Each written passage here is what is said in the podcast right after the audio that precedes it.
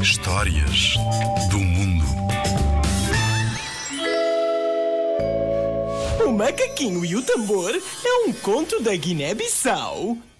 Certo dia, há muitos, muitos anos, os macaquinhos de nariz branco decidiram que seria uma boa ideia viajar até à Lua e trazê-la para baixo. Depois de tentarem encontrar um caminho que os levasse até lá acima, estavam quase a desistir quando o mais pequeno dos macaquitos teve uma ideia. Encavalitarem-se uns nos outros até fazerem a altura suficiente para chegar à Lua. E assim foi.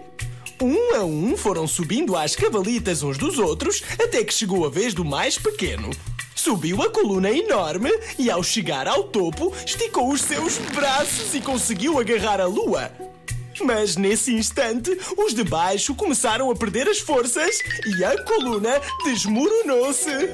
Todos caíram, menos o mais pequeno que ficou pendurado na lua. A lua, por sua vez, achou-o tão engraçado que o ajudou a subir e ainda lhe deu um pequeno tambor de presente. No início, o pequeno macaco ficou muito feliz. Estava num sítio novo, com novidades para explorar e até tinha um tambor para brincar. Mas com o passar do tempo, começou a sentir saudades da terra, dos seus amigos, da sua família, das palmeiras, dos coqueiros, das acácias e das bananeiras. Decidiu então pedir à lua que o deixasse regressar. A lua concordou, pois também não o queria ver infeliz e pediu-lhe que se sentasse no pequeno tambor. Uma vez sentado, a lua amarrou uma corda ao tambor e foi descendo devagarinho, pedindo ao pequeno macaco que tocasse o tambor quando chegasse para avisar que já estava com os pés na terra e assim ele poderia cortar a corda. O macaquito estava muito infeliz e ansioso por regressar à sua terra natal. Mas a meio do caminho não conseguiu resistir ao seu pequeno tambor e começou a tocar muito de leve, de modo a que a lua não ouvisse. Mas a lua ouviu e, ao escutar o som, pensou que o macaquito já estava na terra e cortou a corda.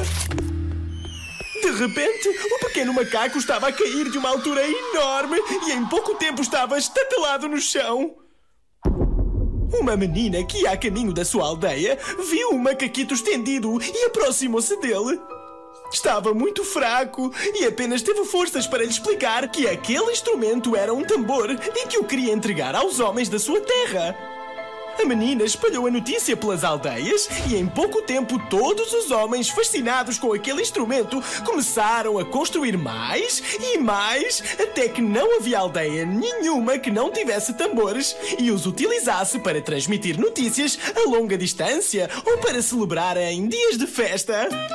O tambor tornou-se tão querido do povo africano que em dias de alegria ou em dias de tristeza é ele quem melhor exprime a grandeza da sua alma.